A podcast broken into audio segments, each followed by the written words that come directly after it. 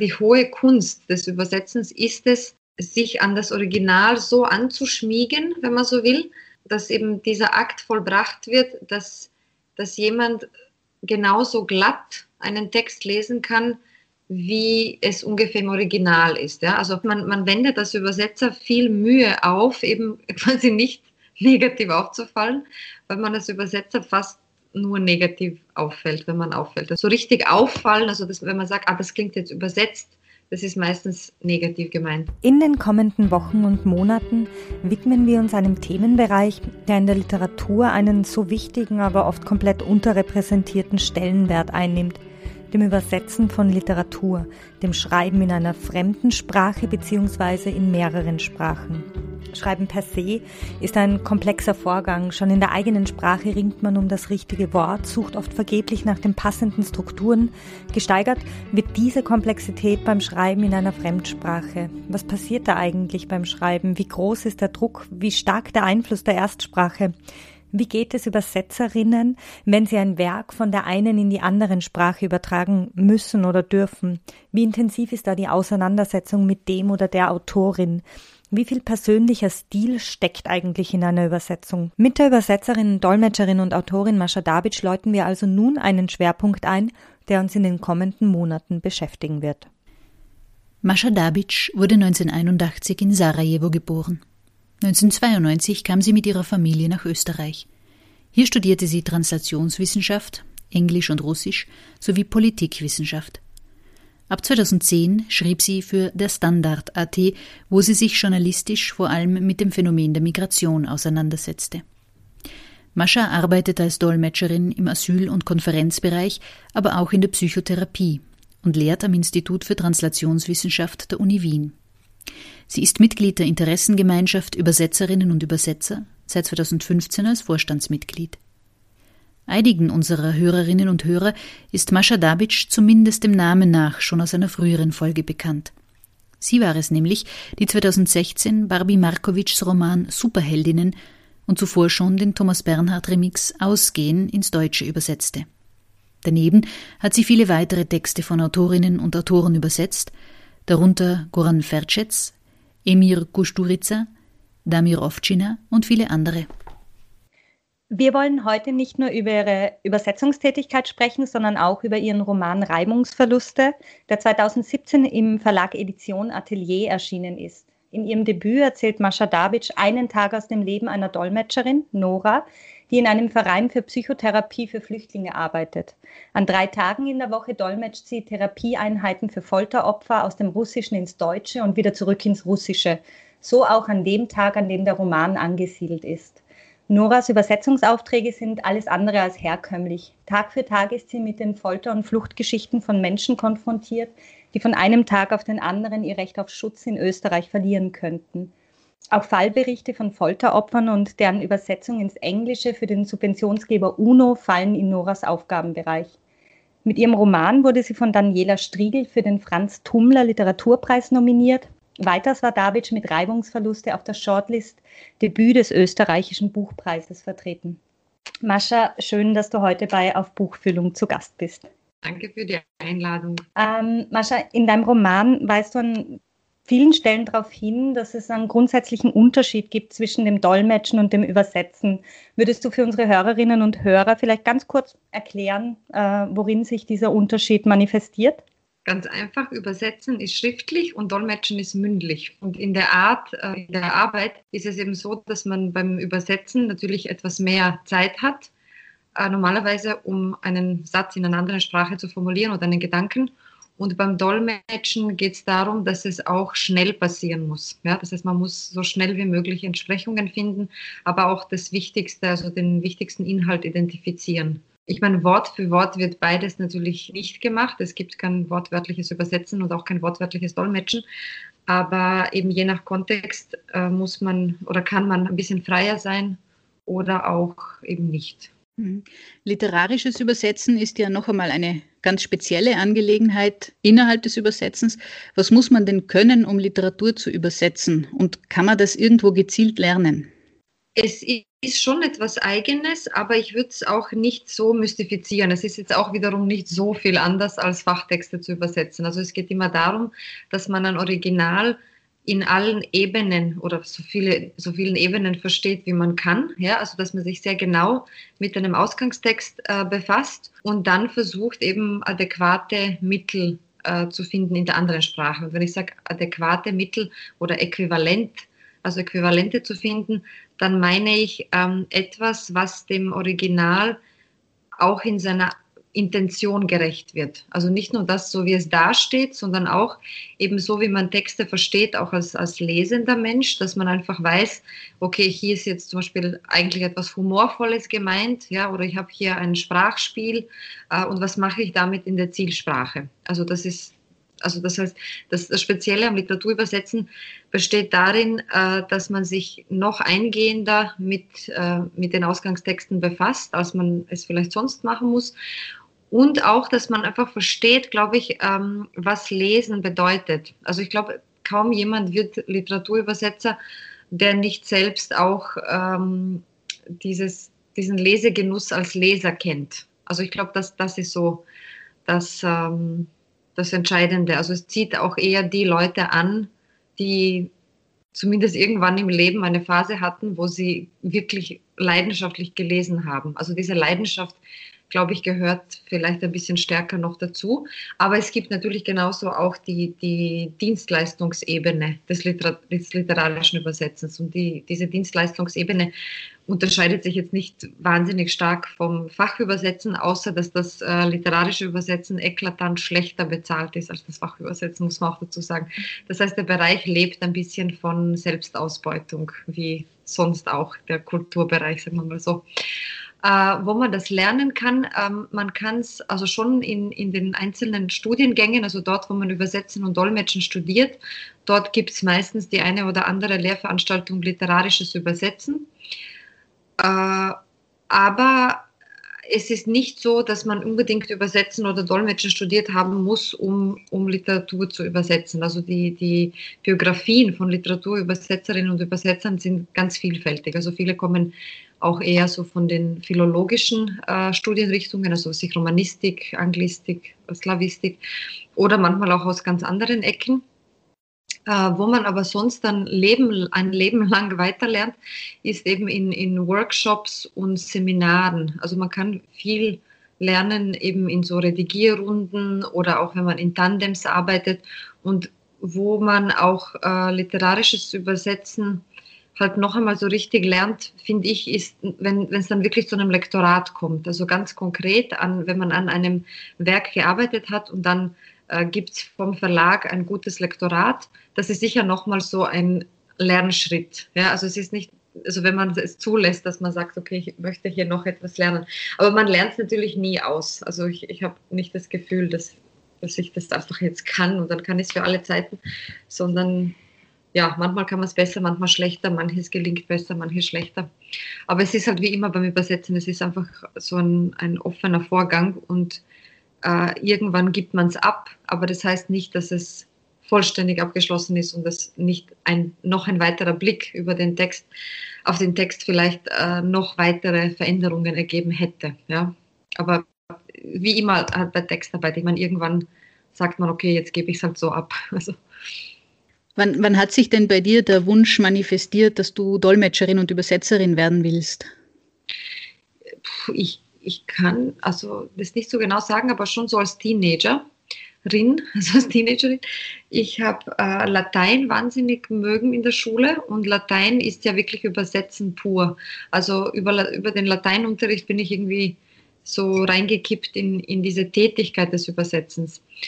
Und dann war aber bei mir eher der Wunsch, Konferenzdolmetscherin zu werden. Und das war, ähm, das war auch so was, was auch ein bisschen zu tun hatte, zum Beispiel mit einem Buch, das ich mal gelesen habe von Javier Marias, Mein Herz so weiß. Äh, da wurde so eine, eine Konferenzdolmetscherin beschrieben und mich hat das irrsinnig beeindruckt. Oder ein Konferenzdolmetscher eigentlich war die Hauptfigur und seine Frau auch Konferenzdolmetscherin. Und ähm, ja, das hat mich irgendwie total beeindruckt, diese Idee von, von mehrsprachigen internationalen Umgebungen aber auch diese Hochleistung des Konferenzdolmetschens, das hat mich irgendwie sehr angezogen. Und dann habe ich das eben studiert und konnte aber mich zwischen Übersetzen und Dolmetschen nicht entscheiden und habe beides studiert. Und ja, und dann ähm, und dann irgendwie bin ich aber nach dem Studium zunächst schon ins Konferenzdolmetschen so hineingeraten, aber mit der Zeit eben auch ins, ins, ähm, ins Literaturübersetzen und habe dann im Laufe der Zeit festgestellt, dass ich, dass es mich eigentlich, ja, dass eigentlich Literaturübersetzen für mich irgendwie sinnvoller ist als viel Konferenzdolmetschen. Ich meine, ich kann immer noch ab und zu eine Konferenz dolmetschen, wenn, wenn's, äh, wenn gerade jemand was braucht. Aber so dieser Wunsch, Konferenzdolmetscherin zu sein, der ist jetzt so nicht mehr oder der wurde zum Teil so weit erfüllt, dass es jetzt irgendwie auch gut ist. Also mehr interessiert mich die Literatur eigentlich. Mhm. Du bist als, als Kind nach Österreich äh, gekommen. Deine Muttersprache ist äh, Serbisch oder Serbokroatisch, beziehungsweise auch Russisch, habe ich irgendwo gelesen. Stimmt mhm. das? Ja, meine Mutter ist Russin und ich bin aufgewachsen mit Russisch und eben damals hieß es Serbokroatisch. Mhm. Also Serbsko-Hrvatski oder Hrvatsko-Serbski. Ähm, ja, heute sagen wir dazu Bosnisch oder Bosnisch-Kroatisch-Serbisch, aber wie auch immer, also jedenfalls die zwei Sprachen sind so die, mit denen ich aufgewachsen bin. Äh, Russisch habe ich dann allerdings mh, mm, irgendwie, es ist dann nur so passiv da gewesen. Also ich habe es verstanden, aber ich konnte es nicht sprechen und habe es dann durch Studium eigentlich erst so aktiviert oder so als Arbeitssprache aufgebaut.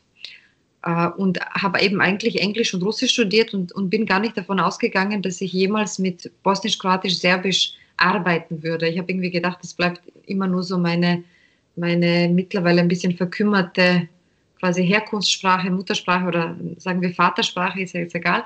Aber äh, dann hat sich das ergeben durchs Literaturübersetzen eigentlich hauptsächlich, dass ich dann ziemlich reingekommen bin ins, ins BKS, auch als Arbeitssprache. Mhm. Du äh, lehrst ja auch an der Translationswissenschaft der Uni Wien. Äh, zu den Lehrveranstaltungen, die du regelmäßig hältst, äh, gehört auch eine mit dem Titel Rollenarbeit und Berufsethik. Als eines der Ziele der Lehrveranstaltung, habe ich auf der Website nachgelesen, ist angegeben, dass die Studierenden Bewusstsein entwickeln sollen für Machtbeziehungen und Hierarchien in Dolmetschsituationen. Mhm. Was hat denn Dolmetschen und Übersetzen mit Macht zu tun?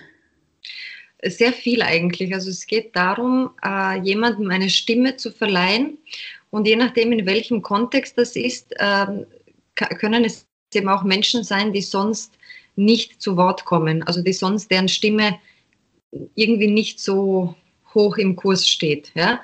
Und jetzt gerade beim Community Interpreting, also beim sogenannten Community Interpreting oder Kommunaldolmetschen, da geht es äh, sehr stark darum, dass, ähm, dass Menschen zu äh, gewissen Dienstleistungen kommen, wie zum Beispiel medizinische Dienstleistungen, rechtliche, soziale Dienstleistungen. Äh, und die Dolmetscherinnen, die, die mit ihnen arbeiten, also mit, mit dieser Klientel arbeiten, also sind eben diejenigen, die ihnen das ermöglichen, zu diesen Dienstleistungen Zugang zu finden oder etwas eben für sich herauszufinden, was immer sie gerade brauchen. Und, und die Situationen können natürlich auch sehr intim werden. Und deswegen gibt es eben auch so diese Lehrveranstaltung, wo man versucht, äh, jetzt angehende Dolmetscher ähm, dafür zu sensibilisieren, in was für einem Spannungsfeld sie sich da befinden werden. Ja, also wer hat und eben Macht. Ich meine, Macht ist vielleicht auch so ein plakatives Wort, aber es geht vielleicht auch einfach um Ressourcen oder zum Teil auch um Stimmungen. Und als dolmetschende Person ist man einfach ziemlich stark mittendrin in Wahrheit. Also man, man, man kriegt einfach die Nöte sehr stark mit. Man ist vielleicht auch manchmal einem Druck ausgesetzt von beiden Seiten, weil natürlich auch Ärzte, Ärztinnen, Rechtsanwälte auch oft unter Druck agieren in dem Bereich. Und ja, also der, der Dolmetscher ist einfach da mittendrin. Und jetzt frage ich mich selbst manchmal auch als Lehrveranstaltungsleiterin, ob es irgendeinen Sinn hat, so quasi ins Blaue hinein, in die Zukunft hinaus jemanden dafür sensibilisieren zu wollen, weil es natürlich auch Erfahrungswerte sind. Ja, also äh, ich denke mir immer so, ich versuche in dieser Lehrveranstaltung zum Beispiel das zu erzählen, was mir vielleicht nicht erzählt wurde noch im Studium, weil das tatsächlich diese, also Awareness oder eben diese Sensibilisierung für, für diese Art von, also diese Kontexte, in denen gedolmetscht wird, ist auch eine relativ kürzliche Erscheinung. Also das ist jetzt noch nicht so lang etabliert. Ja? Also das, was länger etabliert ist, ist eben das Konferenzdolmetschen mit allen seinen ähm, Leistungsstandards einerseits, aber auch auf der anderen Seite gut ausgehandelten Arbeitsbedingungen. Und im Unterschied dazu eben das äh, Community Interpreting oder eben Kommunaldolmetschen bei Ämtern und bei Behörden oder im medizinischen Bereich äh, ist häufig so ein, ein bisschen auch so spontan oder irgendwie ein bisschen auch sich selbst überlassen. Und deswegen ist es da wichtig, dass also angehende Dolmetscher versuchen, vielleicht vorher schon so eine, sich Gedanken zu machen über die, diese Rolle, die, ihnen dazu geschrieben wird, oder auch, dass sie sich überlegen, eben welche Erwartungen an sie gesetzt werden und ob diese Erwartungen, ob sie ihnen nachkommen können oder wollen oder ob sie nicht ab und zu sich auch abgrenzen müssen von gewissen Erwartungshaltungen, und zwar von beiden Seiten. Also das ist so, was wir machen in, dem, in der Lehrveranstaltung. Aber ich bin auch irgendwie immer von Semester zu Semester versuche ich das ein bisschen irgendwie weiterzuentwickeln mit irgendwie Medien und Texten ähm, und denke mir manchmal vielleicht erst nach ein paar Jahren, wenn vielleicht meine jetzigen Studenten dann schon Erfahrungen gemacht haben, erst dann wird man vielleicht sagen können, ob ihnen das irgendwas genützt hat. Ja, also das ist so mit mhm. dem Wissen vermitteln. Man weiß eigentlich nicht, ob es dann wirklich ähm, zielgerichtet war. Mhm. Ähm, mir kommt aber schon vor, dass das auch ein ganz ähm, eklatantes Thema in deinem Roman auch ist, oder? Über mhm. den wir ja später dann noch einmal zurückkommen werden. Zuerst würde ich vielleicht nur ganz gern was zu Sprache und Macht äh, in einem vielleicht etwas anderen politischeren Kontext äh, fragen. Ähm, wer nämlich in Österreich EU-Bürgerin ist, kann arbeiten und leben in Österreich, teilweise ohne Deutschkenntnisse, aber für Migrantinnen und Geflüchtete gilt es nicht uneingeschränkt und wegen fehlender Deutschkenntnisse werden sie vielfach ausgegrenzt. Was denkst du, hat diese sprachliche Ausgrenzung für Auswirkungen auf äh, fremdsprachige Communities in Österreich? Hm, naja, Sprache, sag mal so, ich bin schon auch der Meinung, dass Sprache irgendwie zentral ist. Also dass, dass man braucht für die Teilhabe und fürs Arbeiten braucht man die Sprache, aber ich mache auch wirklich die Erfahrung, wie unterschiedlich Menschen in der Lage sind, auch eine Sprache zu lernen. Es geht nicht wirklich unter Druck. Also, oder sagen wir umgekehrt, Druck ähm, kann Leute so nervös machen, dass sie dann erst recht nicht lernen. Ja? Äh, ich bin jetzt aber nicht so, ich meine, es gibt auch so von linker Seite so, so ganz, ganz so Ansicht, ja, man braucht die Sprache gar nicht. Ich, ich finde, man vergibt sich auch eine Chance, wenn man in einem Land ist und, und die Sprache nicht lernt. Aber es ist wirklich sehr individuell. Also auch, also ich kenne auch in unterschiedlichen Kontexten von, von Migration, also es ist nicht nur Fluchtmigration, es kann auch eine Arbeitsmigration sein, einfach unterschiedliche Ausprägungen an Neugier, ob man eine Sprache lernen will oder nicht. Ich glaube aber, es korreliert schon auch ein bisschen mit der Psyche. Also ich meine, wenn sich Menschen halbwegs wohlfühlen, dann sind sie auch eigentlich offen und interessiert und möchten eine Landessprache lernen. Wenn sie aber mehr so irgendwie zumachen oder irgendwie nicht so gut drauf sind, dann, dann kommt es bei manchen auch zu so einer Verweigerungshaltung. Und, und die ist politisch irgendwie schwer aufzubrechen. Also es ist für mich ein, ein sehr heikles Thema. Ich traue mir da gar nicht so viel dazu zu sagen, weil, weil ich wirklich so verschiedene Beispiele kenne. Also ich kenne Leute, die irgendwie sozusagen super gut integriert sind und sich völlig weigern, Deutsch zu sprechen und einfach alles auf Englisch machen. Aber das ist jetzt eher so die etwas privilegiertere Migration. Aber trotzdem kann man sich auch fragen, warum will jemand, also warum springt jemand dann nicht drüber und versucht doch Deutsch zu sprechen. Und auf der anderen Seite kenne ich Leute, die sich irrsinnig quälen, große Angst haben vor diesen Sprachkursen, die sie dann, ähm, die sie dann irgendwie ablegen müssen, um ein Visum zu bekommen. Also das, das ist alles sehr heikel. Und ich bin da gar nicht so, ähm, ich habe da keine so politisch-aktivistische Meinung dazu, wenn ich ehrlich bin. Weil ich finde schon äh, gut, wenn, es, wenn das irgendwie sehr ermutigt wird, dass man die Sprache lernt. Aber ich weiß, es, es geht nicht bei jedem. Also Sprache äh, hat so eine eigene Logik, wann, wann, mhm. wann sie möglich ist für jemanden und, und was was jemand für ein Typ ist oder in, in was für einer Lebensphase. Mhm. Und es ist natürlich schwierig, dass dann immer alles so über einen Kamm geschoren wird. Also, aber das ist eben Bürokratie, ja, dass man dann sagt, es gibt B1 und drunter geht es nicht oder C1 und, und das sind so Konstrukte, weil ich meine Sprache überhaupt, dass das immer so eingeteilt wird und eingekastelt wird und, und in Niveaus eingeteilt wird, ist, ist für mich immer, immer wieder, ehrlich gesagt, eine völlige Themenverfehlung. Mhm. Aber das ist halt die Realität für ganz viele Menschen. Also diese Prüfung und was an, an die alles gekoppelt ist. Ja. Mhm. Lass uns doch zurückgehen zur Übersetzungstätigkeit äh, und zu Übersetzerinnen und Übersetzern. Ähm, in meinem Gefühl, aber vielleicht ist das auch ganz einfach nur, weil ich sehr literaturaffin bin, hat sie in letzter Zeit etabliert, dass neben Autorinnen und Autoren auch Übersetzerinnen immer stärker ins Zentrum des Interesses rücken. Ähm, plötzlich sind da Personen, die den Akt des Übersetzens in ganz neues Licht gerückt haben und vor allem dann natürlich, wenn es sich bei den Übersetzenden selbst vielleicht um Autorinnen oder Autoren handelt. Ähm, wie wichtig ist es deiner Meinung nach, diese Sichtbarmachung und Würdigung von Übersetzerinnen im deutschsprachigen Raum? Also mit, mit der Sichtbarkeit der Übersetzung ist es so eine Sache, sie, da ist so ein Paradoxon drinnen, dass eine gelungene Übersetzung eine ist, die sozusagen unsichtbar bleibt oder, oder unauffällig. Also das ist sozusagen die hohe Kunst des Übersetzens, ist es, sich an das Original so anzuschmiegen, wenn man so will, dass eben dieser Akt vollbracht wird, dass, dass jemand genauso glatt einen Text lesen kann, wie es ungefähr im Original ist. Ja? Also, und, und das heißt, man, man wendet als Übersetzer viel Mühe auf, eben quasi nicht negativ aufzufallen, weil man als Übersetzer fast nur negativ auffällt, wenn man auffällt. Also es gibt, äh, natürlich wird ab und zu eine Übersetzung als besonders gelungen gelobt, aber so richtig auffallen, also das, wenn man sagt, ah, das klingt jetzt übersetzt, das ist meistens negativ gemeint. Also das heißt, das, was wir ja immer auch lernen oder lehren, aber eben ein Leben lang in Wahrheit lernen, ist,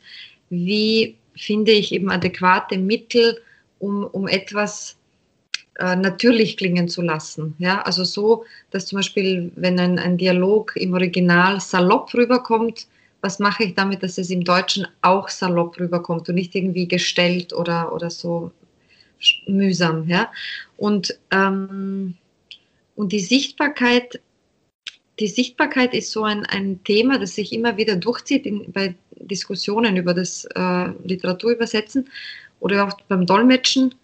Und ich finde sie einerseits wichtig, also vor allem wichtig auf jeden Fall, dass immer der Name des Übersetzers daneben steht. Also man, das ist ja auch an und für sich schon durchgesetzt worden. Es ist eher mittlerweile die Regel als die Ausnahme, dass der Name des Übersetzers daneben steht.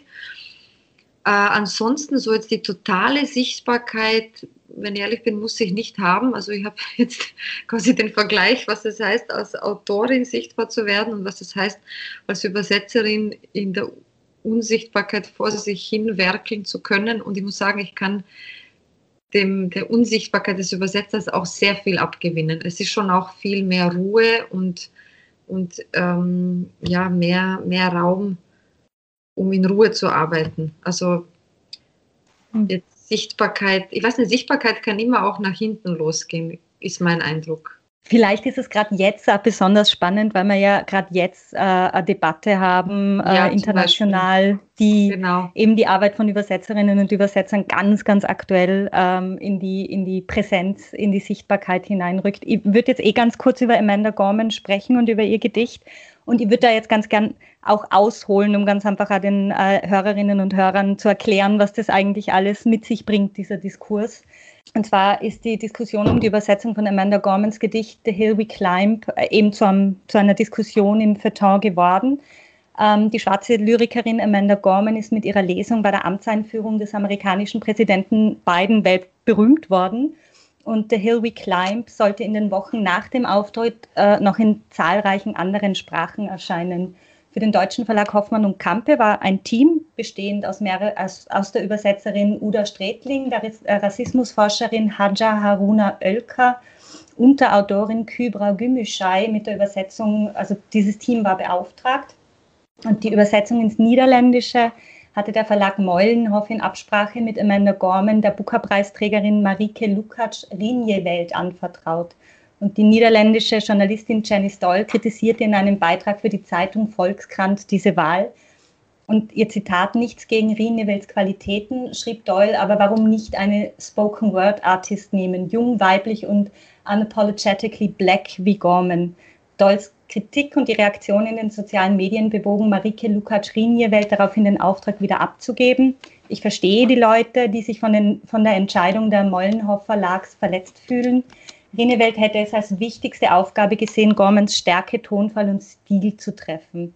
Jetzt jedoch, sagt ähm, Rinewelt, sehe ich, dass ich zwar in einer Position bin, das so zu sehen, viele andere jedoch nicht.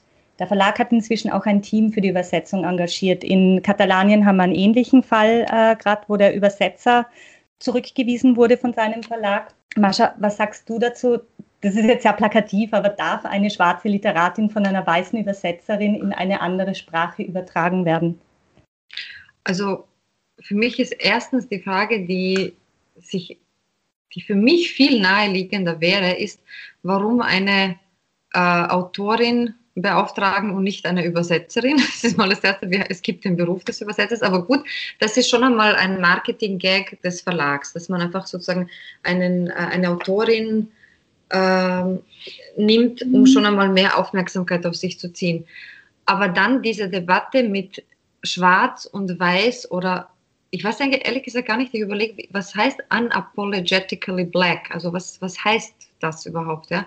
Ich habe auch irgendwie darüber nachgedacht, heißt das, wenn es jetzt jemand sozusagen halb schwarz wäre? Also mir ist es ehrlich gesagt, mir liegt es sehr fern, Menschen überhaupt ähm, jetzt so in Schwarz und Weiß einzuteilen, wenn ich ehrlich bin. Und ähm, ich finde jetzt, dass Frau, wie heißt die, Janice Doyle, oder? Der, ja, Doyle, genau, Janice Doyle. Mhm. Das, was sie, also ihr Einwand ist einfach in Bezug auf das Literaturübersetzen ahnungslos. Also das, was sie da gesagt hat, hat mit dem Literaturübersetzen nichts zu tun.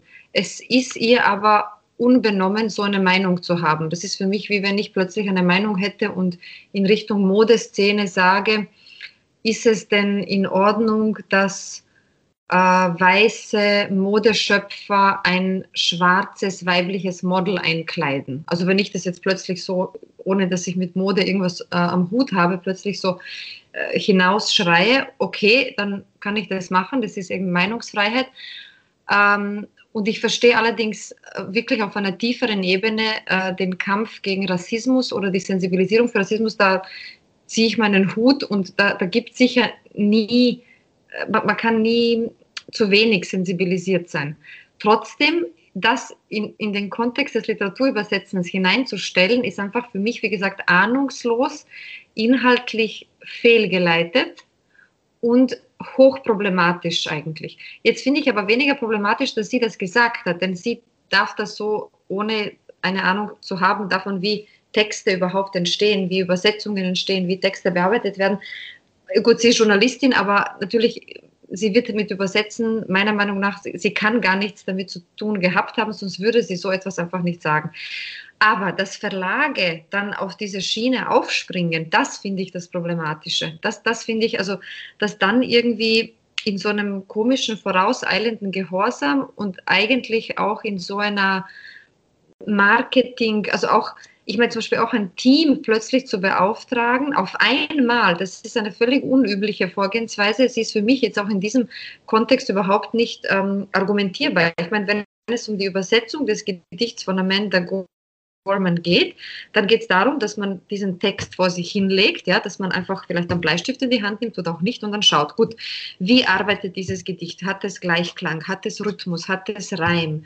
Ähm, wird hier mit Repetition gearbeitet? Also einfach, dass man analysiert, was das für ein Ausgangstext ist und dass man dann eben sucht, was es für Entsprechungen in der Zielsprache gibt. Das ist Literaturübersetzen. Und, und das mache ich Entschuldigung, mit dem Kopf und nicht mit meiner Hautfarbe und nicht mit meinem Geschlecht auch nicht. Ja? Und, ähm, und da ist, äh, wird auch verkannt, was professionelles Übersetzen und auch Dolmetschen bedeutet. Das bedeutet nämlich, man, man verleiht die Sprache für jemanden anderen. Wenn, wenn ich übersetze oder wenn ich dolmetsche, dann ist mein Ich einfach zur Seite gestellt, sondern es geht um mein Können. Das heißt, ich muss mich nicht identifizieren mit allen Autoren und ich muss sie auch nicht mögen und gut kennen und eine Nähe zu ihnen haben. Ich arbeite mit ihrem Text und mit ihrem Sprechen. Und jetzt kommt die Professionalität ins Spiel. Ich arbeite auch dann mit ihrem Sprechen und mit ihrem Schreiben, auch wenn es mir nicht behagt. Das ist es eben, was an, was an die Professionalität des Übersetzers ausmacht. Zum Beispiel, ich, ich bin mir wohl bewusst, weil du vorhin genannt hast, also Emir Kusturica, den ich übersetzt habe, der Mann ist hochproblematisch. Er hat wirklich einen, einen Rattenschwanz an problematischen medialen Auftritten. Er ist gleichzeitig seinerzeit ein genialer, äh, Journal also, äh, genialer Filmregisseur gewesen und das sei ihm auch unternommen. Aber der Typ ist, ist ein Problembär am Balkan. Also mhm. Also das ist ganz klar. Ich bin überhaupt jetzt kein irgendwie Fan von ihm, in dem, wie er jetzt tut. Ich bin ein Fan seiner alten Filme, das, also dazu stehe ich auch. Aber ich meine, wenn ich seinen, sein Buch übersetze, dann habe ich einen Text vor mir und ich übersetze diesen Text. Das heißt, ich, ich gehe durch die Sprache durch und ich gebe mein Bestes. Also nicht für Emir Kusturica, sondern für die Übersetzung gebe ich mein Bestes. Und wenn ich natürlich Barbie Markovic übersetze, die eine Freundin von mir ist, natürlich bin ich motivierter, ich arbeite mit ihr zusammen, ich, ich bin ganz anders involviert. Also die Superheldinnen zu übersetzen, wo ich ja auch quasi eine literarische Figur mhm. da drinnen bin, war natürlich ganz ein anderer Spaß, als jetzt einen Text zu übersetzen, der jetzt nichts mit meinem Leben zu tun hat. Aber das, ich, ich mache es genau gleich. Also ich, ich schaue was auf den Ausgangstext und ich suche nach passenden Möglichkeiten, das zu übersetzen. Und das ist, und diesen Beruf, also die Menschen, die das tun, die gibt es ja. Und das, was, was die, also was die Kritikerin, also Frau Doyle gesagt hat, ist einfach so ahnungslos. Dass, also sie scheint das nicht zu wissen, dass es so einen Beruf gibt, wo Leute hineingehen in die Texte, unabhängig von ihrer sozusagen Herkunft und sich mit der Sprache auseinandersetzen. Also die Frage ist, wer kann das so gut wie möglich übersetzen, aber diese Frage hat zu tun mit der, mit der, mit der literarischen und mit der übersetzerischen Kompetenz. Und jetzt hier eine Autorin zu beauftragen, ist ein interessanter Gag, kann man auch machen. Ich meine, auch Peter Handke hat zum Beispiel auch Übersetzungen angefertigt äh, und die kann man sich auch anschauen und natürlich haben die einen anderen Rang. Also einem, einem Autor ähm, einem Autor äh, verzeiht man mehr, wenn er dann vom Original abgeht und sich mehr Freiheit nimmt und dafür beauftragt man ihn auch, weil man will, dass er auch quasi von sich selbst was hergibt. Und ein Übersetzer soll genau nichts von sich da hineingeben, sondern er soll alles von sich geben, was er kann, damit dieser Text in der anderen Sprache eine äquivalente Wirkung erzielt. Da, das ist Übersetzen. Also ich finde eben zum Beispiel diese Visibility, muss ich ganz ehrlich sagen, hätte ich mir als Literaturübersetzerin lieber gespart. Es ist eine Visibility, die uns, die viele von uns viele Nerven gekostet hat. Und es ist auch gut, dass sie mich erst jetzt danach befragt, weil noch vor zwei, drei Tagen hätte ich vielleicht mit noch viel mehr Wut darüber gesprochen. Ich habe mich inzwischen aber abreagiert. Aber eigentlich hat mich das, also mich hat das eigentlich alles auch ein bisschen traurig gemacht, weil es einfach auch so, ähm, das soll ja auch nicht in die andere Richtung kippen, dass man jetzt keine antirassistische Kritik üben darf. Aber das war eine fehlgeleitete Kritik, die, die, die trifft ins Leere in Wahrheit, weil, und nochmal nur ganz kurz, was ist bitte ein White Old Man, wenn wir von einem Literaturübersetzer sprechen?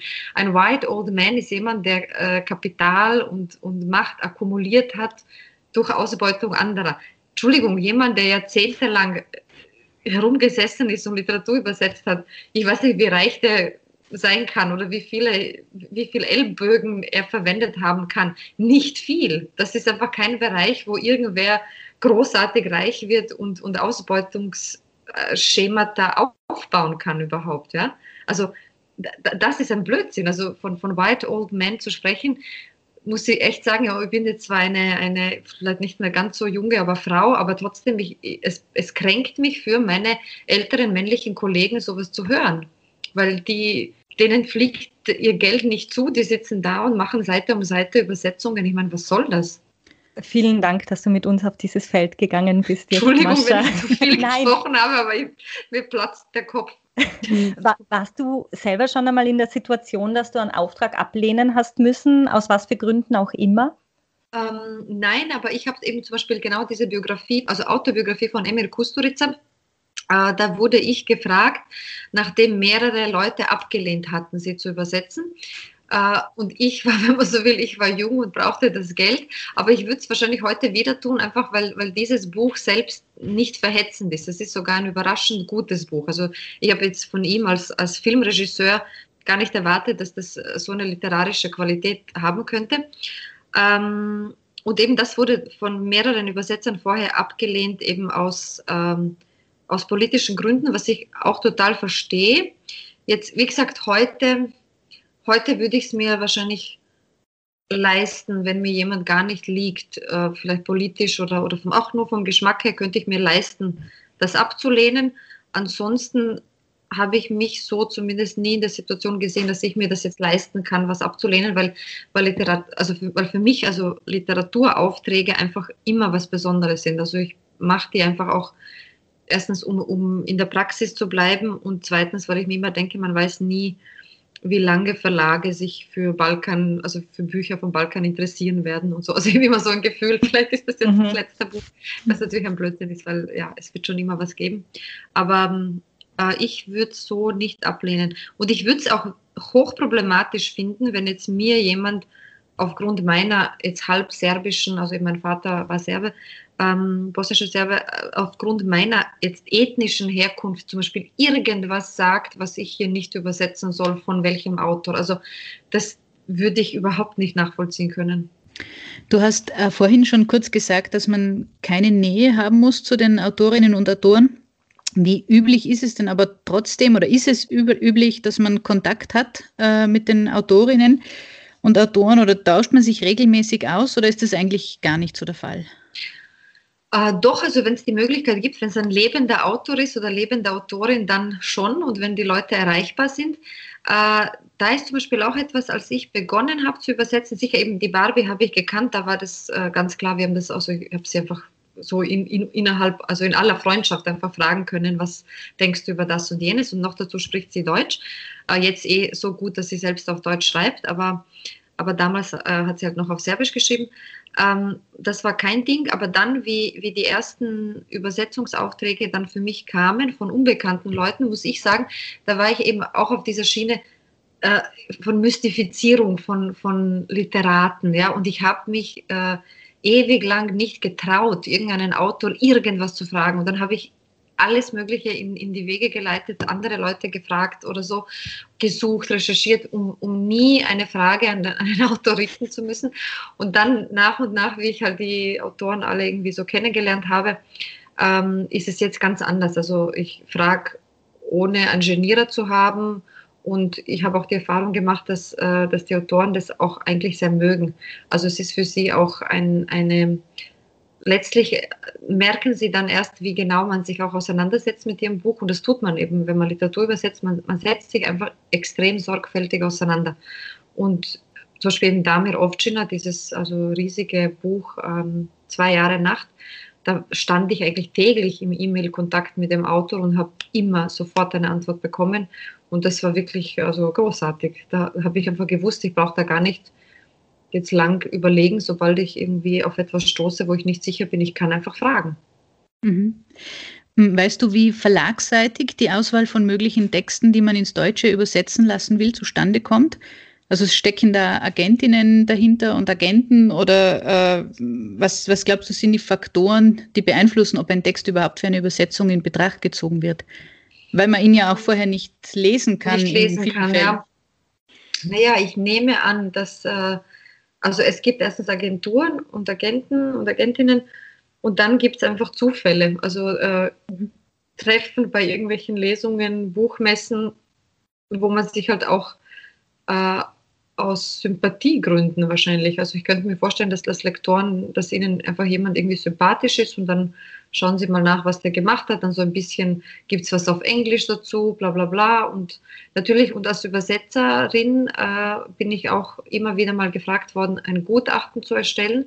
Das heißt also, man wird gefragt, ein Buch zu lesen, äh, eventuell fünf Seiten zu übersetzen und eine Zusammenfassung und eben eine Argumentation, warum dieses Buch übersetzt werden sollte. Und jetzt ist es auch etwas, was ich meinen Studenten immer sage, in den Lehrveranstaltungen literarisches zu übersetzen, wenn sie so etwas machen, müssen sie schon auch argumentieren mit, mit dem kommerziellen Aspekt. Also warum mhm kann, kann ein Verlag glauben, dass sich das Buch verkaufen lassen wird. Das ist, also Verlage sind halt auch kommerzielle Unternehmen einfach. Und aber genau, wie, wie jetzt genau die Auswahl stattfindet, glaube ich, also das, ich weiß es wirklich nicht, aber ich glaube auch nicht, dass es irgendwer wirklich weiß. Also ich glaube jetzt nicht, dass irgendein ein großer Masterplan dahinter ist, sondern das ergibt sich so, wie sonst halt auch Autoren, die man nimmt oder nicht nimmt. Ähm, kommen wir doch bitte auf deinen Roman zu sprechen. Reibungsverluste ist 2017 erschienen und war dein literarisches Debüt.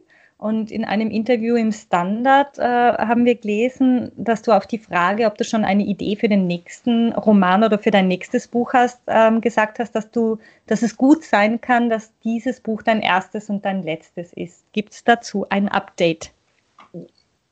Das ist leider immer noch so, dass ich mhm. mir denke, das könnte auch mein letztes gewesen sein.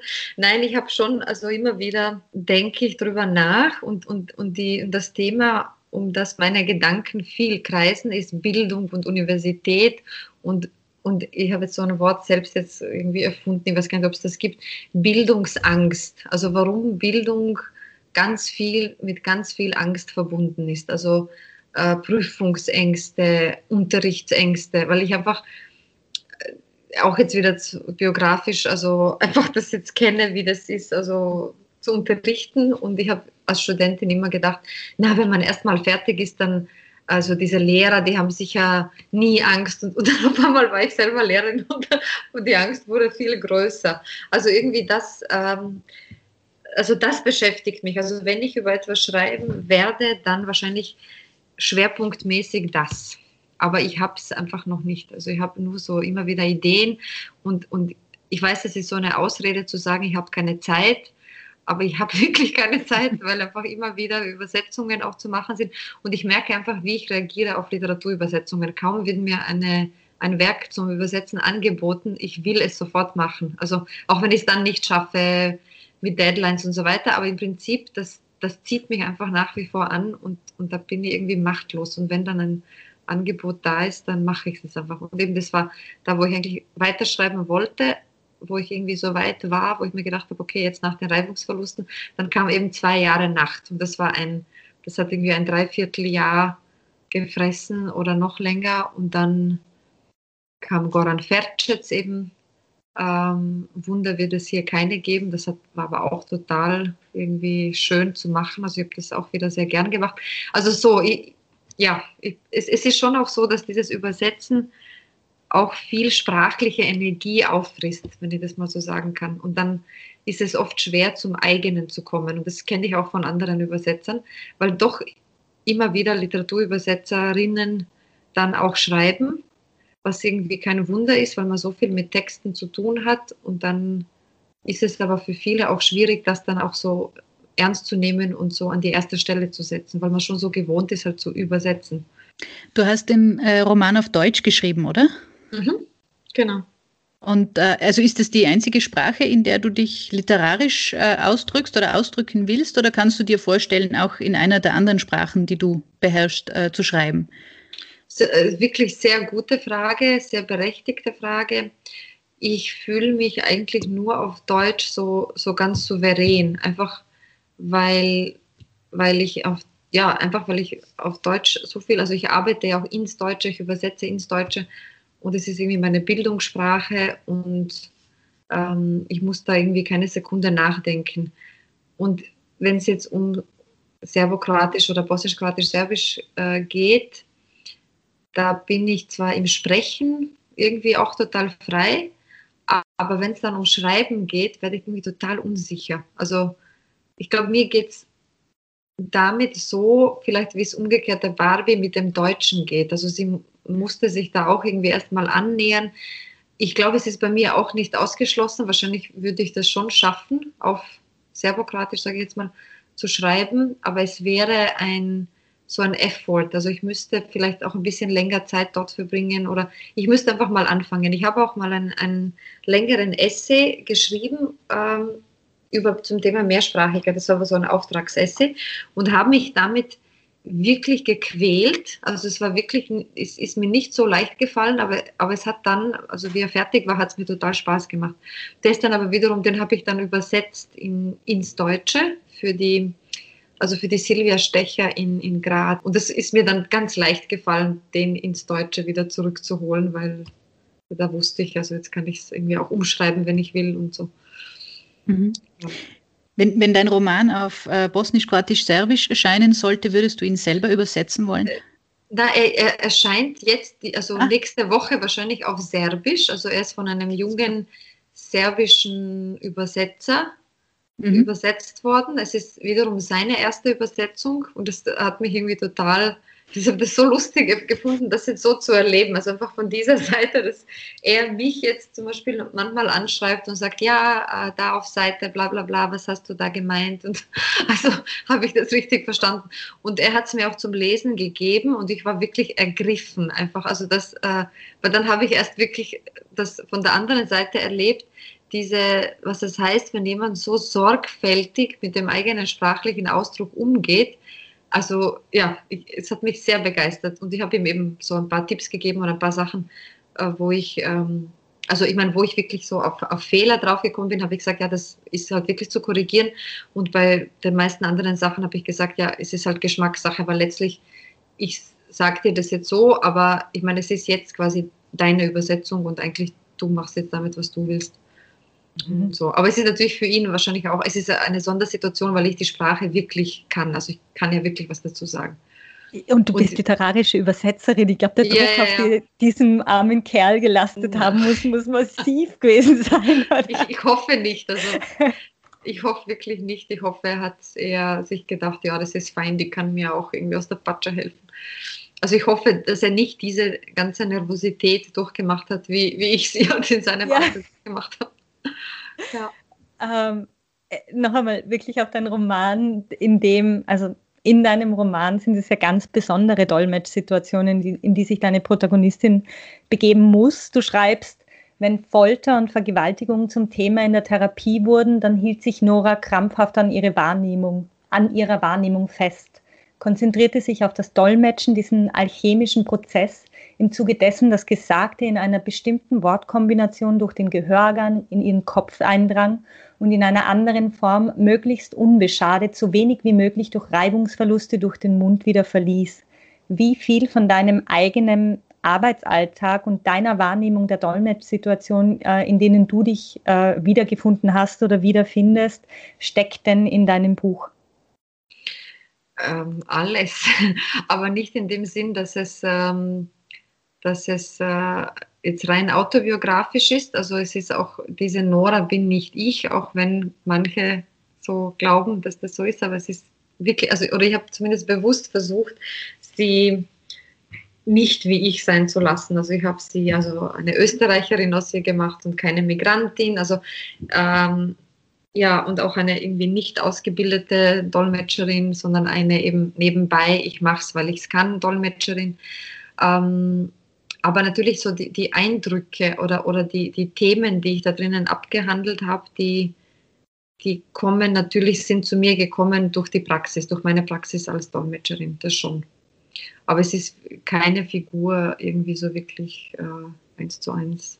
Aber natürlich kannst du wahrscheinlich deutlich besser beschreiben, wie man sich in einer Dolmetschsituation ähm, schützen muss oder ähm, was einen in einer Dolmetschsituation erwartet oder betreffen kann, als jetzt jemand, der vielleicht diese Situationen nicht kennt, natürlich. Ich meine, hätte ich diese Situationen nicht kennengelernt, so wirklich jahrelang durch Arbeiten, ich wäre auch nicht auf die Idee gekommen, über sie irgendwas zu schreiben. Also für mich ist das schon eine sehr praktische, alltägliche Erfahrung und auch wieder, eben weil wir über das Mystifizieren äh, gesprochen haben. Ich meine auch irgendwie Therapien oder Psychotherapien, das hat auch einen Nimbus von, ähm, da stellt man sich auch, weiß Gott, was vor, bis man es nicht selbst irgendwie erlebt hat oder dann gesehen hat von innen heraus. Und es sind aber natürlich besonders geschützte Räume und das soll auch so sein. Also ähm, das hat äh, völlig, also das, das ist ja die Verschwiegenheit und, und wenn man, ich weiß nicht, ob ich das jetzt so sagen darf, aber meine Assoziation mit Psychotherapie ist schon auch irgendwie dieser Beichtstuhl, also diese Idee des, ähm, des Sprechens oder Erzählens, was einem irgendwie auf der Seele lastet, ohne dass es ähm, so aufgenommen wird, wie es äh, sonst in der Welt aufgenommen wird. Also eben, dass man eine Sünde sozusagen beichten kann. Und ich nehme an, dass sich Psychotherapie ähm, letztendlich auch aus, aus, aus diesem Bedürfnis heraus etwas zu erzählen, was man aber nicht einfach so frei herauserzählen kann, ähm, dass sich das auch so irgendwie entwickelt hat. Und das hat es auch bewahrt. Also natürlich, heute sagen wir nicht Beichtgeheimnis, sondern Verschwiegenheitspflicht. Und natürlich ist ein, ein Psychotherapeut kein Beichtvater. Also der, der hat nicht, ähm, weder hat er die, diesen Nimbus von göttlicher Macht noch äh, sonst was und er hat Ausbildung und hat das selber eben durchgemacht vorher, bevor er das machen darf. Also das ist alles wesentlich transparenter, aber ich glaube, ähm, dass die Emotionen, die so hineinkommen in, in Therapien oder überhaupt in dieser Art zu sprechen oder überhaupt einfach diese Schwelle zu übertreten und sich dem auszusetzen oder sich auch zu widmen oder zu geben, ähm, dass das schon einfach eine, auch eine Intensität hat. Und dass Dolmetscher überhaupt da als Dritte hineingekommen sind, das hat eben nur zu tun mit Migration. Sonst wäre das ja nie passiert. Das ist sonst ein, ein, ein genau ein hermetisch geschlossener Zweierrahmen. Also diese Erweiterung durch, durch Dolmetscher in die Triade hinein ähm, ist ja irgendwie wie ein, jetzt mal eine Therapeutin gesagt, wie ein Guckloch oder Schlüsselloch, äh, durch das plötzlich hineingeschaut wird. Und natürlich ist mit diesem Blick muss man halt auch, ähm, denke ich, auch irgendwie hoffentlich verantwortungsvoll umgehen. Mhm. Ähm, ähm, ja. Nora schützt sich ja, indem sie sich zuweilen in den Schutz ihrer Bücher begibt und rein flüchtet quasi schon. Aber gibt es irgendwelche tatsächlichen handfesten Mechanismen, die man bemühen kann, wenn man in so einer Art der Arbeitsrealität lebt? Also ich spreche jetzt nicht nur für mich, sondern auch eben von, von meiner sozusagen Supervisionsgruppe, also wo sich die Dolmetscher dann zusammenrotten und darüber sprechen. Ähm, das eine ist einfach die, die Menge, also dass man nicht zu viele Stunden in der Woche sich aufhalst. Ja? Äh, das andere ist Ausgleich, ganz banal, was weiß ich, Sport ähm, oder was es früher irgendwie geheißen hat, Freunde treffen und ausgehen. Ich meine, das ist jetzt auch nicht mehr so ganz möglich, aber so einfach äh, irgendwie sich, sich nicht ganz so runterziehen lassen. Und das ist leichter gesagt als getan, weil, weil das natürlich schon eine, eine Dynamik hat, ähm, auch über die, ähm, über die Therapiesituationen hinaus. Also man geht nicht einfach raus und ist jetzt da in seinem Ausgleich drinnen, sondern es ist äh, schon auch ein, ja, wo man einfach auch so mit, mitlernen muss, wahrscheinlich, wenn man da länger überhaupt arbeiten will oder arbeiten muss, je nachdem, äh, dass man schon auch mitlernt, vielleicht auch mit den Therapeuten und sich von ihnen auch ein bisschen helfen lässt, wie, wie die das gelernt haben, wie die das machen, sich auch irgendwie inspirieren lässt von den Kollegen. Ähm, und und ähm, ja, ich habe ja meine Dissertation darüber geschrieben. Also habe ich das alles ganz genau aufgelistet, was ich so gehört habe. Und eben die Reibungsverluste sind ein Nebenprodukt von dieser Auseinandersetzung gewesen, weil, weil mir eben dieses wissenschaftliche Schreiben zu wenig aussagekräftig war für die wirklichen Nuancen, im, auch im Fühlen. Also auch wirklich äh, so etwas wie Sympathie und Antipathie, was man wissenschaftlich wahrscheinlich kaum erfassen kann, weil wahrscheinlich kaum jemand das überhaupt sagen wird in einem Interview, das man führt. Wenn man sagt, ja, ich schreibe jetzt eine Dissertation, könnten Sie mir ein Interview geben, dann wird wahrscheinlich kaum jemand über Sympathie und Antipathie, eher noch die Klienten vielleicht, wenn man sie befragt, dass sie ähm, auch ein bisschen unmittelbarer ihre Gefühle halt sagen. Aber äh, alle anderen sind ja schon so durch ihre Rolle auch eben Rolle, Rollenarbeit und Berufsethik schon so geprägt und dass einfach das ähm, schwer zu erfassen ist. Aber das macht halt auch viel aus, einfach an Stimmung, an Wahrnehmungen, Assoziationen, unterdrückte Lacher, unterdrückte Gedanken, äh, auch Abwertungen, ja, dass man sich, dass man irgendwen irgendwie überhaupt nicht ausstehen kann, dann später wächst er in den, im eigenen Blick aufgrund von irgendwas und dann schämt man sich, dass man so schlecht von ihm gedacht hat. Also alle diese Dinge ähm, kannst halt nicht in einer Dissertation unterbringen. Finde ich voll spannend, dass du das parallel zu deiner Dissertation, dieses Projekt quasi noch, ähm, äh, dieses Buchprojekt gestemmt hast. Echt. Umgekehrt, ich habe äh, es äh, aus Spaß gemacht. Also ich habe es mhm. gemacht, um, um mich um, um eigentlich mir selber was Gutes zu tun. Also um das mhm. Gefühl zu haben, ich bin am Thema dran, aber eben nicht so mühselig irgendwie. Mhm. Hast du dann eigentlich gleich einen Verlag gefunden mit Reibungsverluste? Ich habe ziemlich schnell, also das war der zweite Verlag, mit dem ich gesprochen habe, und äh, die haben das dann für mich völlig überraschend genommen. Und zwar hat mir das damals, also Elena Messner hat mir das empfohlen. Also und Elena hat mittlerweile glaube ich, den dritten Roman, auch bei Edition Atelier herausgebracht, die Nebelmaschine. Und die war damals irgendwie, also das habe ich wirklich irgendwie ihrem Tipp zu verdanken. Sie hat einfach gesagt, ja, schick das doch mal dem Jorgi und der Sarah. Und dachte, okay, schicke ich dem Jorgi und der Sarah. Und, und habe eigentlich, nicht, und es waren damals, ich glaube, ich hatte so 60 Seiten damals. Und die ah. haben das, also der Jorgi hat es dann einfach genommen und dann, ja genau, und dann kaum hat es genommen und hat gesagt, ja, wir nehmen es, du kannst hier den Vertrag unterschreiben, habe ich den Vertrag unterschrieben und dann einfach keine Zeile mehr, dann war ich blockiert. Und dann habe ich irgendwie sicher ein Jahr lang nichts geschrieben. Und ich meine, das ist auch irgendwie, möchte ich vielleicht an dieser Stelle auch mal sagen, also diese Engelsgeduld von, von Jorgi, von Edition Atelier und von Sarah, dass, dass die einfach dann irgendwie nicht aufgegeben haben mit mir, sondern dann gesagt haben, ja, komm, probier weiter, mach mal neue Deadline und so. Und irgendwann habe ich es dann halt aus mir rausgepresst. Aber, aber ja, also es ist schon, also da glaube ich im Nachhinein schon auch, dass mich dieses Übersetzen auch sehr gehemmt hat. Also plötzlich, für mich hat sich das angefühlt wirklich wie eine totale Grenzüberschreitung. Jetzt als Autorin etwas selber zu schreiben. Also das ist mir irrsinnig schwer gefallen im Sinne einer, einer Erlaubnis, das zu tun. Also sich selbst zu erlauben, eben nicht nur zu übersetzen oder, oder nicht irgendwie in dieser unsichtbaren Übersetzerrolle zu sein, sondern wirklich quasi einfach zu schreiben. Ja. Mhm. Ohne, und das Original quasi abzuliefern. Ich meine, inzwischen habe ich mich irgendwie gewöhnt und auch wieder entwöhnt, aber es war für mich wahnsinnig schwierig. Aber ich glaube, für viele ist ein Debüt eigentlich ein ziemliches Drama, weil es, das glaubt man nicht vorher, bevor man es dann nicht gemacht hat. Ja. Und eben von wegen Sichtbarkeit, ich meine, diese Sichtbarkeit, die, die kann auch so Angst machen. Das ist, also ich möchte es nicht nochmal erleben, so eine irgendwie Nervosität und was, was sagen jetzt die Leute. Ich meine, es kann einem natürlich nichts passieren. Also schlimmstenfalls, keine Ahnung, es kann verrissen werden oder nicht wahrgenommen werden. Im Grunde genommen wir leben ja eh in einer freien Welt und jeder darf es schreiben, wie er meint. Aber es ist also schwierig, schwierig, sich mhm. dem dann doch auszusetzen in letzter Konsequenz. Mhm. Fand ich jedenfalls, weiß nicht. Ja, Debüt wird ja jetzt keins mehr, das hast du ja jetzt schon ja, geliefert, das heißt, genau. den Stress hast nicht mehr. Aber du hast irgendwie so diesen literarischen Dreischritt geschafft, oder du bist literarische Übersetzerin, hast selbst ein Buch geschrieben und bist ähm, Figur in einem Roman von der Babi Markovic.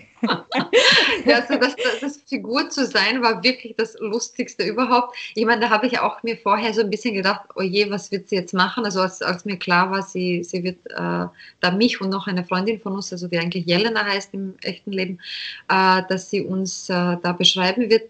Aber es war im Endeffekt so skurril und ich finde es so toll. Also jetzt gar nicht so mit der Frage, was ist realistisch. Also ich habe mich natürlich in vielen Punkten absolut wiedererkannt. Also mit diesem zu spät kommen, allein schon das war, ist genial, dass das jetzt literarisch festgehalten wurde, wie Marsha David halt immer zu spät kommt und mit allem zu spät dran ist. Aber ähm, na, einfach toll, wie sie, wie sie das eben letztlich über eine Zeit, die wir hatten oder eine Stimmung, ich meine, natürlich ging es uns jetzt nie so ganz schlecht, aber doch diese Stimmung von eben von Zukunftsängsten und irgendwie Deprimiertheit und so weiter, wie gut sie das wie in einen comicartigen, skurrilen, karikierten Stil rübergebracht hat. Also ganz toll. Also ich bin ein ganz, ganz großer Fan von den Superheldinnen, wirklich. Mhm. Nicht nur du, ja. Da geht es uns auch so, ja. ja. Aber es ist wirklich großartig, es ist lustig und trotzdem finde ich also total tiefgründig. Also es ist mhm. nicht einfach nur so ein lustiger Spaß, sondern es zeigt mhm. halt echt so Elend und Verzweiflung und wie man sich dann irgendwie selber am Schopf herauszieht. Also ich wünschte, ich hätte solche Superkräfte wie die, die Marsha im Buch, habe ich natürlich nicht. Aber ich bin auch nicht, also da habe ich mit der Barbie letztens gesprochen, dieses Ankommen in der Mittelklasse, also ob uns das gelungen ist, also das ist die Frage. Irgendwie äußerlich ja, aber halt innerlich oft gar nicht. Also. Was ja schön ist durchaus, oder? Keine Ahnung. Also wir hätten es schon gern manchmal ruhiger und mhm. gesetzter. Ihr, ihr, habt ja auch schon äh, bei Barbies ersten Buch äh, zusammengearbeitet, bei Ausgehen. Das ist, ich habe es eh vorhin schon erwähnt, ein äh, Remix von Thomas Bernhards Gehen. Ähm, mehr über Barbies Buch und äh, auch mehr über Thomas Bernhard, das will ich an dieser Stelle sagen, äh, kann man in den entsprechenden Podcast-Folgen äh, erfahren. Äh, aber zurück zu Ausgehen, da war der Fall ja sehr speziell und du musstest einen Text, den Barbie ursprünglich aus dem Deutschen ins äh, Serbische übertragen hat, zurück ins Deutsche übersetzen. Mhm. Dabei hat Barbie mit ihrem Text ja keine 1 zu 1 äh, Übersetzung angefertigt, sondern hat die Erzählung in einen anderen Kontext gesetzt. Während Bernhards Protagonisten so durch die Landschaft spazieren in Österreich und sich äh, über die Ursachen ihres Verrücktwerdens äh, unterhalten und, und philosophieren, bewegen sich äh, Barbies Protagonistinnen in der Belgrader äh, Clubszene. Wie bist du denn bei dieser Rückübersetzung vorgegangen? Hast du da Bernhards Originaltext zu Hilfe genommen oder hast du dich äh, auf Barbies Ausgangstext beschränkt? Also das Lustige ist erstmal überhaupt, wie, wie Barbies Text entstanden ist, also ausgehend auf Serbisch Isla Genje, dass sie eben ursprünglich übersetzen wollte, aber dann einfach es zu mühsam fand, äh, Vokabeln nachzuschauen, die sie nicht kannte. Also mhm. das finde ich total toll, dass sie eigentlich mit einem misslungenen Übersetzungsvorgang äh, so was Tolles gelandet hat. Also es muss man auch immer, ich sage auch manchmal dem Studenten, also glaubt nicht den äh, den, den Leuten vom Translationswissenschaftsinstitut. In Wahrheit lohnt sich viel mehr, wenn man äh, eben nicht brav übersetzt, sondern was selber kreativ macht. Und ich habe dann beim, beim äh, Übersetzen ins Deutsche ähm, Bernhards Ausgehen einfach daneben am Tisch liegen mhm. gehabt und habe das wie, ein, wie eine Art Wörterbuch äh, konsultiert. Und ich habe zuerst, ursprünglich habe ich gedacht, ich mache das jetzt ganz eben auch streng nach Regeln, also so, so satzweise, dass ich immer schaue, also immer da, wo es sich irgendwie anbietet ähm, oder wo es möglich ist, Bernhard drinnen zu haben, es auch ganz streng drinnen zu haben. Also ich wollte ursprünglich das auch irgendwie konzeptuell machen und bin dann aber einfach in, in so ein intuitives Übersetzen hineingekommen und habe, erstens habe ich sowieso gedacht, das wird nie jemand lesen. Das ist nur so ein, ein, eine Spielerei von Barbie und mir und es landet halt in unseren Schubladen. Ähm, hätte nie gedacht, dass das bei Surkamp veröffentlicht wird. Ähm, war auch irgendwie ein großer Zufall. Aber ich habe es dann so gemacht, also wie soll ich sagen, ich habe ähm, hab mich von Bernhard sozusagen informieren lassen und habe dann schon letztlich Barbie Markovic übersetzt. Also meine, meine Treue zum Original, wenn man so will, war stärker bei Markovic, aber natürlich auch bei Bernhard. Also ich habe das übersetzt, wie jeder weiß, wer Thomas Bernhard ist, wie er schreibt und der einfach um die Entstehungsgeschichte von, vom serbischen Buch Isla Genje ganz genau Bescheid weiß. Ja? Also so, so bin ich dann an die Sache herangegangen und insofern ist es auch jetzt nicht so, es, es ist jetzt keine, es folgt keiner mathematischen Formel, aber das ist bei der Barbie auch so. Ich glaube, sie hat auch ursprünglich irgendwie ein Konzept gehabt, dass sie genau die und die Wörter ersetzt und dann irgendwann hat sie, ist sie halt auch mehr in dieses eigene Schreiben hineingekommen. Mhm. Glaubst du, der Text wäre völlig anders äh, geworden, wenn du Bernhard nicht gekannt hättest? Also ich nehme an, du hast vorher schon Texte von ihm gelesen, hast schon ja. irgendwie diesen Sound im Ohr gehabt. Äh, wenn, wenn das nicht der Fall gewesen wäre, glaubst du, es wäre was anderes rausgekommen? Sicher. Es wäre sicher äh, nicht so in der Prägnanz herausgekommen oder vielleicht hätte ich ähm, spontan, also wenn ich überhaupt nicht gewusst hätte, wer Bernhard ist und was sein Stil ist, dann hätte ich vielleicht intuitiv ein bisschen den Text vereinfacht oder so. Ja. Ich hätte vielleicht gedacht, das ist eine zu hohe Komplexität. Ist es natürlich nicht. Also wenn, wenn also Thomas Bernhard liebt man, wenn man ihn liebt, für seine Komplexität. Also das heißt, wenn man das also mit dieser literarischen Information im Hinterkopf ähm, arbeitet man sicher ganz anders. Jetzt ist in unserem Gespräch irgendwie mehr als klar geworden, dass Übersetzen mehr ist als von also einen Text von einer Sprache in die andere schlicht zu übertragen. Trotzdem gibt es irgendwie so Online-Dienste wie DeepL oder Google Translate, die zunehmend besser werden. Und wie ja. verändert denn der technische Fortschritt dein Berufsfeld? Ist dein Beruf einer mit Zukunft, trotz Google Puh. Translate? Die Frage ist, ist, ist diese Menschheit eine Spezies mit Zukunft? Ich glaube, glaub, diese Frage müssen wir uns erstmal stellen. Äh, dann aber jetzt in Bezug auf DeepL, also über, über über Google Translate haben wir alle noch herzlich gelacht und das hat uns erst so richtig vor Augen geführt, wie gut wir das können, wenn man dann mal sieht. Über DeepL lacht niemand mehr in der Branche. Das möchte ich echt mal sagen. Das ist nicht mehr zum Lachen, das ist zum Weinen oder es ist, ähm, es ist einfach zum Ernstnehmen. Das ist absolut zum Ernstnehmen. Jetzt ähm, hat man zwar auch immer wieder gesagt, ist aber auch wieder so ein Rückzugsgefecht, dass man sagt, ja, aber das wird nie in die, in die Literatur hineinkommen. Das stimmt auch nicht so ganz. Also Verlage interessieren sich auch schon für Machine Translation. Kann man ihnen nicht verdenken, weil eben, wie gesagt, Verlage sind äh, kommerzielle Unternehmen und alles, was sich äh, irgendwie automatisieren lässt, wird automatisiert. Und, und das ist eben das Problem, was ich meine mit, mit Spezies Mensch. Ich meine, was will man noch alles überflüssig machen und wie, wie will man dann zum Schluss leben, wenn man dann mal alles geschafft hat, äh, irgendwie zu entschlacken und zu, zu irgendwie den Maschinen zu überlassen. Aber äh, es hat schon, also äh, es ist so, durch DeepL äh, ist es wirklich möglich, äh, so ähm, Routine, also so Texte, die mehr so, so sachlich und vielleicht repetitiv sind und mit einer Fachterminologie versehen sind, mit denen kann DeepL wirklich sehr gut fertig werden. Und jetzt kann man einerseits sagen, das macht die Menschen arbeitslos. Stimmt einerseits, es stimmt nicht ganz, weil, weil DeepL immer auch eine, eine Korrektur braucht. Also es muss, es kann letztlich nur ein Mensch eine Endversion ähm, erstellen. Also dass man wirklich weiß, wie was gemeint war, das schafft eigentlich nur ein Mensch. Aber äh, es geht sicher schneller. Dann ist, stellt sich die Frage nach der Bezahlung. Also wie viel bezahlt man einem, einem Übersetzer, wenn er DeepL verwendet hat? Letztlich braucht es zeitlich nicht viel weniger. Also damit man eine DeepL-Übersetzung ordentlich lektoriert, sitzt man fast so lange dran, wie äh, wenn man selber übersetzt. Da gibt es auch schon Untersuchungen dazu. Also eine Kollegin von mir Waltraud Kolb macht so Untersuchungen, äh, allerdings in Bezug auf Literatur übersetzen, wenn literarische Texte ähm, übersetzt werden mit DeepL und dann ein Humanübersetzer, sagt man schon mittlerweile, drüber geht, wie lange er braucht. Und das ist ziemlich lang, weil man, man muss dann, und, und der, das Problem ist, der Blick ist ein anderer. Wenn man mit DeepL arbeitet, dann geht es um, ums Tilgen von Fehlern und nicht so ins Kreative hinaus, was. Ähm, äh, was fällt mir ein. Also man, man kommt in ein anderes Denken hinein und mhm. kein besonders gutes Denken. Es ist eben so ein defensives, aha, das ist falsch. Also ein Korrigieren.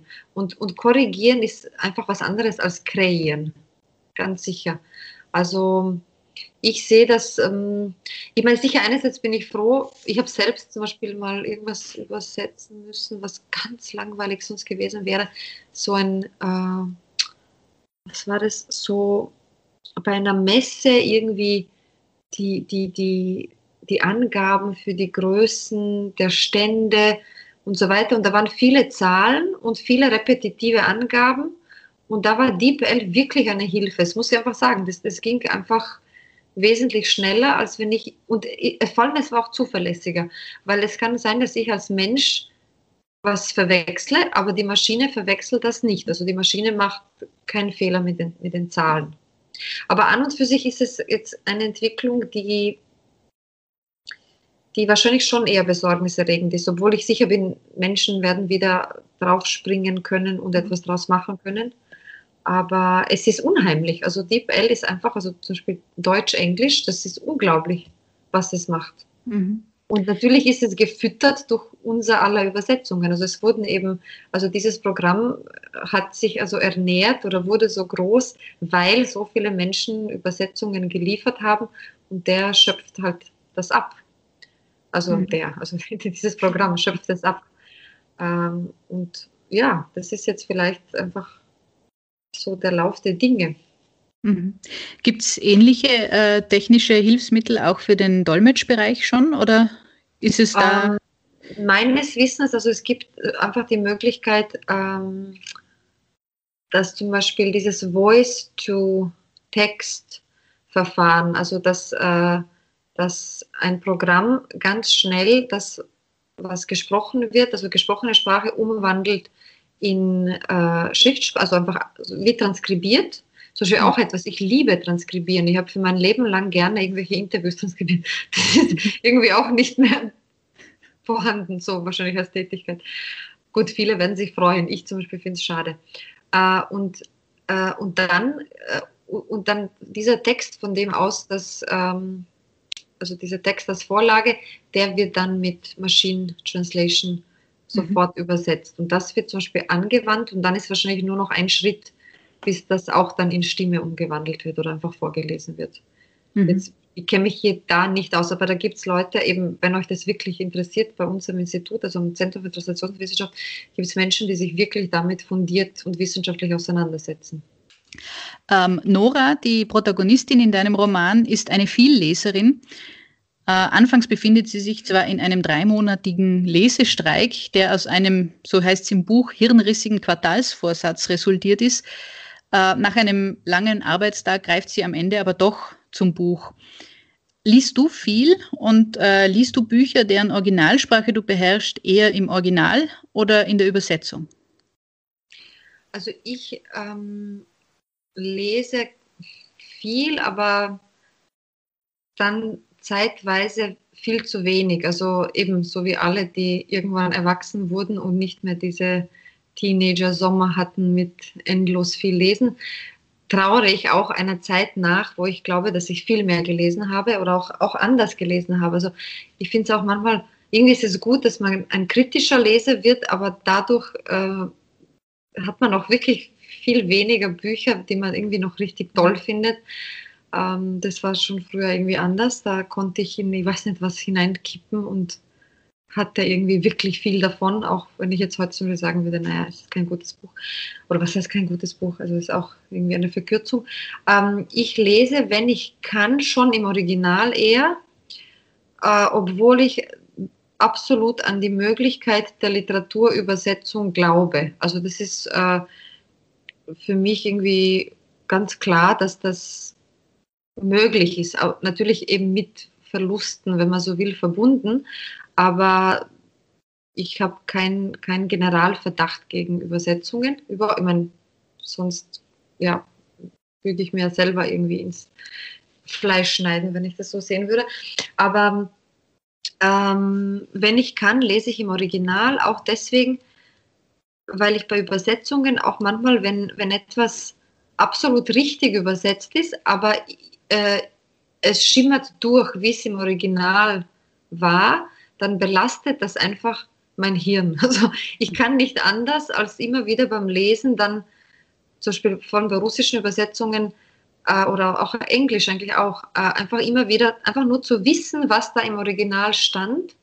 Und, und das, das stört mich manchmal. Also da, deswegen greife ich lieber manchmal zum Original, wenn ich kann, weil ich das einfach dann nicht habe, diese zweite Ebene, also dieses ganz handwerkliche Denken. Also bei einer Übersetzung bin ich wahrscheinlich dann doch zu viel Handwerkerin und habe einfach einen zu detaillierten Blick und, und ja, aber ja, lese schon auch Übersetzungen, klar.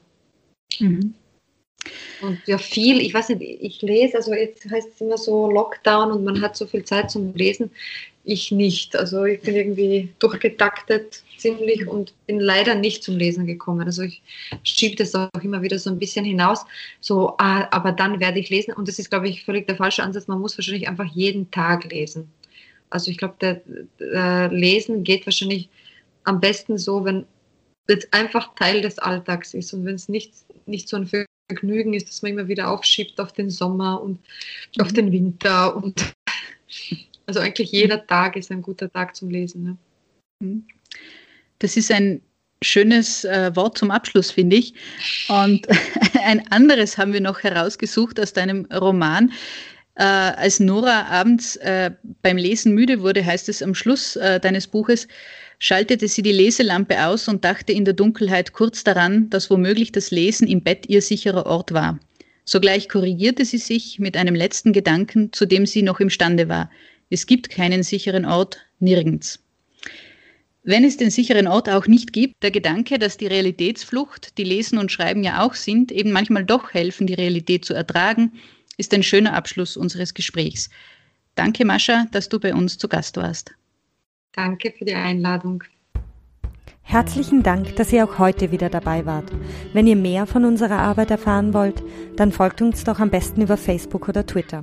Auf Steady kann man übrigens mit kleinen und großen Beträgen dazu beitragen, dass wir unseren Podcast auch weiterhin anbieten können.